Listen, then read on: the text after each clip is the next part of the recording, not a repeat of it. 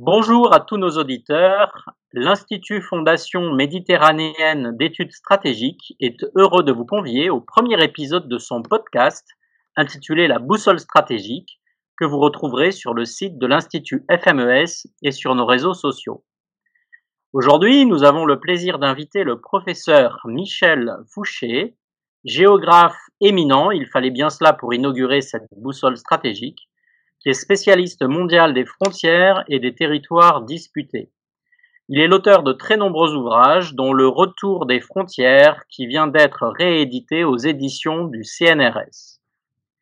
Michel Fouché n'est pas seulement un brillant essayiste et un enseignant réputé, c'est aussi un acteur de la vie internationale, puisqu'il a été conseiller spécial du ministre des Affaires étrangères Hubert Védrine, avant d'être directeur du Centre d'analyse et de prévision du Quai d'Orsay, puis ambassadeur de France en Lettonie. Il est titulaire de la chaire géopolitique mondiale à la Fondation Maison des sciences de l'homme. Michel Fouché, bonjour. Bonjour. Pour débuter notre entretien, j'aimerais vous poser une première question. Comment interpréter la stratégie de la Turquie dans la région de Méditerranée orientale? Alors, dans la région de Méditerranée orientale, euh, la Turquie a, euh, je dirais depuis toujours, des intérêts de sécurité nationale. Pendant plusieurs décennies, euh, c'est la question kurde qui a été au centre, je dirais, de, toute l'activité diplomatique et surtout militaire, qui s'est traduit par des ingérences dans le nord de l'Irak, et puis dans la, dans la dernière décennie, euh, dans le nord de la Syrie. Euh, il s'agit d'intérêts, je dirais, de sécurité nationale, euh, qui relèvent d'abord des intérêts turcs, jusqu'au jour où, comme on l'a vu, euh, à nos dépens et aux dépens de la coalition en Irak et en Syrie, euh, l'armée turque s'en est prise à nos alliés kurdes dans la lutte contre Daesh, et ceci a été euh, la cause fondamentale hein, de, la rupture, en quelque sorte, ou des tensions extrêmement fortes qui continuent en novembre et à la fin de l'année 2020 euh, entre la France et la Turquie, mais aussi entre certains États européens et la Turquie. Je rappelle que la Turquie, d'autre part, reste un membre important de l'Alliance atlantique, même si elle prend quelques libertés euh, avec les règles, notamment en matière d'équipement militaire, je pense aux missiles S-400 russes. Et je crois qu'il ne faut pas oublier ce point parce que, vu de Moscou, la Turquie est toujours d'abord perçue comme un membre de l'OTAN. Et donc, euh, toutes les tensions entre la Grèce et la Turquie sont d'abord perçues à Moscou comme des tensions entre deux membres de l'OTAN. Et donc, c'est une bonne chose, vu de Moscou. Le problème de la Turquie aujourd'hui, c'est qu'elle a une attitude dans tous les domaines. On le voit en Méditerranée orientale autour de la Grèce, autour de, Chypre, avec un scénario étudié par la Fondation méditerranéenne d'études stratégiques, euh, un scénario, un scénario, mais le rôle des fondations, c'est de faire de la prospective, euh, de, possibles annexions ou prise de contrôle plus directe de, de Chypre Nord prédation en Libye, euh, en Libye occidentale, activisme néo-ottoman, alliance avec le Qatar pour promouvoir la version frère musulman de l'islam politique, interférence en, Somalie, volonté de prendre le leadership du monde sunnite, euh, transformation de, de Sainte-Sophie en mosquée, etc. Il y a tout un agenda là qui déborde largement je dirais, les simples préoccupations légitimes d'une puissance centrale qui a des intérêts nationaux légitimes comme, toutes les, comme tous les États. Donc puissance centrale, je crois qu'en Méditerranée orientale, c'est une puissance centrale, mais qui déborde actuellement, euh, et, et, ceci n'est pas très compréhensible, à vrai dire. Donc il y a beaucoup de malentendus aujourd'hui avec la Turquie. Euh, donc là, vous nous avez brossé un excellent euh, portrait, on va dire, géopolitique des intérêts de sécurité turcs. Mais euh, pour vous, quel est le rôle des hydrocarbures dans les tensions régionales actuelles, que ce soit en Méditerranée, on vient d'en parler, mais aussi en mer Noire et autour de la mer Caspienne Alors, en mer Noire, euh, l'étude de la Fondation méditerranéenne d'études stratégiques qui a été publiée, euh, reprise euh, il y a quelques jours, l'étude de Nicolas Masucci, qui est un, grand spécialiste de l'énergie, que je connais bien parce que j'étais son directeur de thèse. Il a travaillé sur la géopolitique de l'énergie et des grandes firmes énergétiques mondiales. Euh, la découverte de gaz au nord de, de la Turquie en mer Noire ne pose aucun problème parce que la frontière maritime euh, entre la Russie et la Turquie euh, est l'ancienne frontière entre la Turquie et l'Union soviétique, c'est-à-dire une frontière stratégique de, entre l'OTAN et le pacte de Varsovie. Donc, si vous voulez, là, euh, il n'y a jamais eu de contestation. Et donc, il n'y a aucun problème posé par l'exploitation de ce gaz. En revanche, en revanche, il faut se rappeler en quelque sorte que, comme les frontières, comme les, questions de sécurité, les hydrocarbures ont leur géographie. Il n'y a pas d'hydrocarbures partout en Méditerranée orientale. Les hydrocarbures se localisent, les grands gisements connus aujourd'hui de gaz se localisent, comme partout ailleurs dans le monde, en aval et en offshore, en profondeur maritime, des grands deltas. C'est le golfe du Mexique avec le Mississippi, euh, c'est euh, la Guinée équatoriale, l'Angola, le Congo avec le, le delta du, du Zaïre, etc., etc. Donc au large du delta du Nil, on a trouvé des gisements tout à fait conséquents, que ce soit dans les eaux territoriales égyptiennes le gisement de Jor, qui a été découvert par la compagnie italienne des hydrocarbures, l'ENI, que ce soit les gisements un peu plus au nord-est de Léviathan et de Tamar en Israël, qui permet aujourd'hui à Israël d'atteindre une relative autonomie énergétique et même de revendre euh, du gaz à la Jordanie ou de le faire retraiter, liquéfier en, en Égypte. Donc là, on est sûr, dans ce sud-est de la Méditerranée orientale, qu'il y a des gisements considérables. Plus au nord, on a trouvé deux petits gisements dans les eaux, euh, dans la zone économique exclusive de Chypre, de la République de Chypre, nommés Aphrodite et Calypso. Ce sont de petits gisements dont le coût d'exploitation est suffisamment élevé pour ne pas avoir derrière à gérer euh, des conflits de conflits maritimes, comme c'est le cas actuellement avec la Turquie, qui remet en cause la possibilité de cette exploitation. Il y a aussi des hypothèses, de, des indices entre la, le Liban et Israël, euh, total à forêt avec l'ENI euh, à 4500 mètres en profondeur et pratiquement on n'a rien trouvé d'exploitable. Donc il y a du gaz et du pétrole dans le sud-est. Pour le reste, il n'y a que des indices. Donc je pense que cette insistance euh, sur l'interprétation, je dirais, géoéconomique de la politique turque est surestimée et probablement nous empêche de voir euh, les autres euh, réalités, les autres motivations euh, de la politique prédatrice du régime Erdogan actuellement. Euh, puisque justement on parlait de, de tensions, vous, et c'est une région que vous connaissez bien, est-ce que les questions frontalières sont déterminantes ou pas dans le conflit qui s'est ravivé entre l'Azerbaïdjan et l'Arménie dans le Sud-Caucase? Oui, enfin, question frontalière et, territoriale, euh, puisque à la suite euh, du conflit armé entre euh, la République d'Arménie et la République d'Azerbaïdjan, conflit qui date de 1988, c'est-à-dire bien avant la fin de l'Union soviétique, la République d'Azerbaïdjan a perdu le contrôle de l'enclave du Nagorno-Karabakh, du Haut Plateau Noir, et des territoires adjacents situés entre le haut plateau et euh, l'Arménie elle-même. Ça représente à peu près 18% de la surface de la République d'Azerbaïdjan. Euh, je rappelle que personne euh, aux Nations Unies ne conteste le fait que le Nagorno-Karabakh fait partie de la République d'Azerbaïdjan. Toutes les résolutions des Nations Unies le confirment. Et même l'Arménie indépendante aujourd'hui ne reconnaît pas encore l'indépendance du Nagorno-Karabakh, d'autant moins qu'en fait, pendant longtemps, les Karabatsis euh, contrôlaient le pouvoir à Yerevan, la capitale. Euh, les tensions sont, il y a des tensions internes depuis toujours en Arménie entre une tendance très nationaliste, les diasporas par le parti d'Ashnak, et euh, ceux qui sont plus alignés sur Moscou.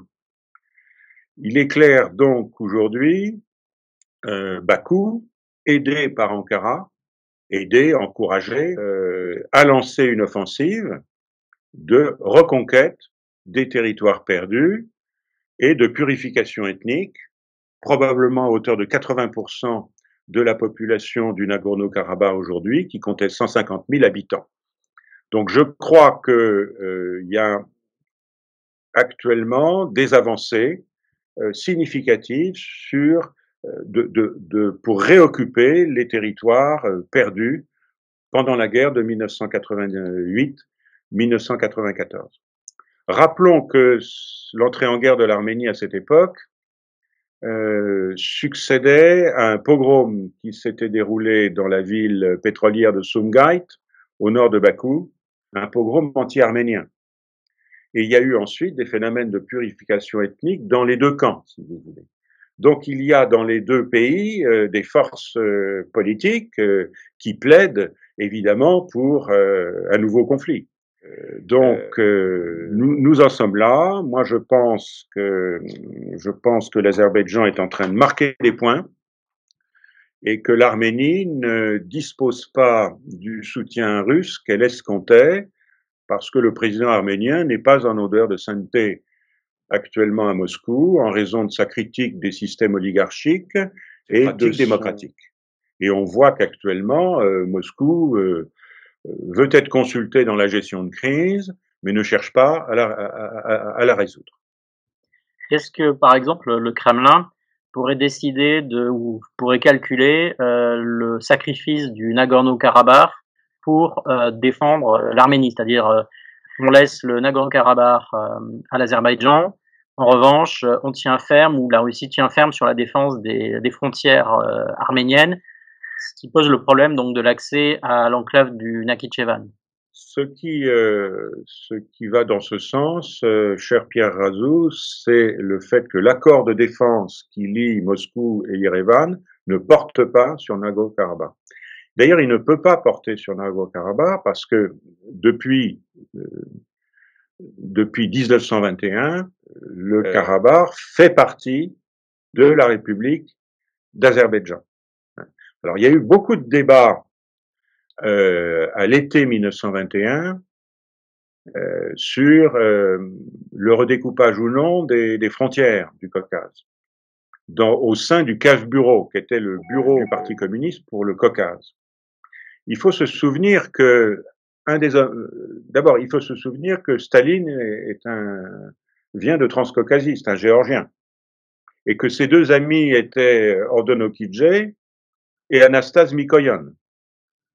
Et c'est Mikoyan qui a refusé la demande du parti d'Ashnak de Yerevan de rattachement du Nagorno-Karabakh, peuplé d'Arméniens, à, à la République d'Arménie. Pourquoi? Parce qu'en réalité, à l'époque, mais c'est toujours vrai aujourd'hui, euh, la richesse pétrolière, c'est à Bakou. Hein. Euh, Bakou, l'Azerbaïdjan de l'époque, c'est euh, déjà une grande puissance pétrolière. Et que d'autre part, il faut, avec Lénine, ramener, éviter tout ce qui pourrait détourner le ralliement des peuples d'Orient au communisme. Et donc, Mikoyan, j'ai vérifié ça, est membre du Parti communiste de l'Azerbaïdjan. Pourquoi? Parce que la minorité euh, arménienne en Azerbaïdjan, qui travaille dans le pétrole, dans toute l'économie pétrolière, euh, a un rôle central. Mikoyan va avoir une carrière extraordinaire puisqu'il va durer de Lénine à Brejnev. C'est un record absolu. Et il a, c'est lui qui a aidé Staline à prendre le pouvoir après la mort de Lénine. Donc Mikoyan refuse, en accord avec Orjonokidze et, euh, et, et, et le, le, le, patron du, du PC euh, azerbaïdjanais qui s'appelait Nariman euh, Narimanov, hein, ils sont tous d'accord pour ne pas modifier la répartition des, des, frontières. Donc on est dans une configuration euh, durable. Et en termes de droit international, euh, nos, nos, amis arméniens, pour lesquels j'ai par ailleurs le plus grand respect, euh, ne, ne, sont pas plus dans leurs droits que la Turquie ne l'est en Méditerranée orientale, sur les questions maritimes. Merci beaucoup euh, de cet éclairage passionnant. Euh, Michel Fouché, puisque vous avez exercé des fonctions diplomatiques, Quelle politique souhaiteriez-vous pour la France dans ce contexte particulier?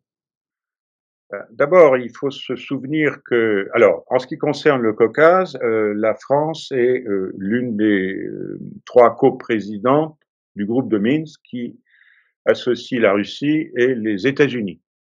C'est d'ailleurs une initiative française. Euh, il se trouve que ça peut intéresser nos auditeurs que j'ai été envoyé spécial du gouvernement français pour le Caucase euh, en 1990 et le président Chirac m'avait envoyé porter des lettres à Shevardnadze, Kotcharian et Aliyev, le père, pour envisager une relance de ce processus de Minsk, euh, qui nous intéressait, je dirais, parce que euh, le président de la République avait bien compris euh, la contradiction, mais la diplomatie, ça sert à gérer des intérêts contradictoires. Si je le dis clairement, c'est notre cœur est avec les Arméniens, notamment la très grande diaspora arménienne de la France, de Marseille et de PACA euh, jusqu'à Alfortville, en passant par euh, Vienne, la vallée du Rhône, euh, la région de Lyon, etc. Et elle pèse politiquement. Et puis, il y a le génocide, naturellement. Il y a des lois françaises sur le génocide arménien. Charles Aznavour, etc. Notre cœur est avec l'Arménie. Mais nos intérêts économiques sont en Azerbaïdjan. C'est le pétrole, c'est le gaz, ce sont les satellites, ce sont les grands équipements d'un pays euh, indépendant émergent. Et donc, pour euh, essayer de concilier tout ça, la, France est très attachée à ce groupe de Minsk, qui est, euh, comme en Ukraine, un, qui travaille sous couvert de l'OSCE, et dont le but est de conserver des canaux de communication, même si on ne parle pas de, ce qui fâche, mais on se parle. En ce qui concerne la Turquie, c'est différent il faut se rappeler que, au-delà des invectives, euh, des débats qui se sont aggravés évidemment avec les tragiques attentats en France, nous avons un dialogue intense avec les Turcs. On continue de parler, on se dispute, mais on parle. Et le problème français, c'est d'essayer de d'inciter les Européens, et on, on, a commencé à le faire au Conseil européen de la semaine dernière, d'inciter les Européens, à commencer par les Allemands, à avoir ce que j'appellerais moi une politique turque. Une politique turque, c'est un peu l'équivalent pour la diplomatie d'une politique arabe, d'une politique africaine ou d'une politique russe. C'est-à-dire, et même avec la Turquie, sortir de la problématique de l'adhésion qui n'aura jamais lieu, mais on l'a jamais dit, à cause des Allemands, sortir de cette logique-là et avoir au fond, on aurait besoin d'une, ce que vous appelez dans, d'une revue stratégique de l'ensemble de nos intérêts réciproques, parce qu'encore une fois, la Turquie est une puissance centrale, c'est un marché émergent important, c'est un concurrent dans le domaine des armements, c'est un fauteur de troupes, c'est un prédateur, mais c'est un grand pays. C'est un grand pays on ne peut rien en Syrie, en Irak, en mer Noire et en Méditerranée orientale et demain dans les Balkans sans un minimum de dialogue avec la Russie. Donc moi je suis en faveur de l'élaboration dans un cadre européen de ce qu'on pourrait appeler une politique turque qui peut comporter une part de menaces de sanctions. Ça sera discuté au mois de décembre, euh, dans quelques semaines, à Bruxelles, pour créer un rapport de force, mais en même temps avoir un agenda plus positif dans un dialogue organisé. Et c'est à ça que sert la diplomatie. Si on veut éviter euh, de recourir à la force, on a quand même un peu montré les dents en France en envoyant des rafales et des frégates, soutenir la Grèce euh, cet été euh, face à des incursions euh, de la marine turque. Mais nous étions à l'époque, nous Français, extrêmement isolés dans le sein de l'Union européenne. Euh, il a fallu euh, les attentats des derniers jours et l'affaire du Nagorno-Karabakh pour que la France sorte de son isolement. Donc, notre rôle, moi j'ai constaté ça en faisant des travaux sur les questions d'influence française, ce qu'on attend de la France, il n'y a pas beaucoup de pays dans le monde qui s'intéressent à la marge du monde, qui sont préoccupés de tout ça. On n'est pas des neutralistes, on n'est pas, on n'est pas des helvétiques. Et euh, ce qu'on attend de nous, c'est qu'on mette des idées sur la table. Et là, l'idée que je mets sur la table, c'est construisons entre Européens une politique turque, en commençant par les Allemands, qui, eux, veulent éviter toutes les vagues, parce que d'abord, il y a un million d'Allemands d'origine turque qui votent SPD ou Vert. Le patron des Verts, que je connais bien, Cem Özdemir, il est, il est d'origine turque en Allemagne.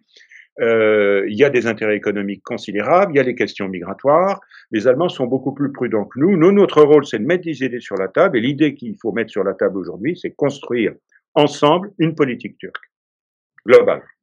Merci beaucoup, euh, Michel Fouché, euh, pour cet éclairage très très intéressant.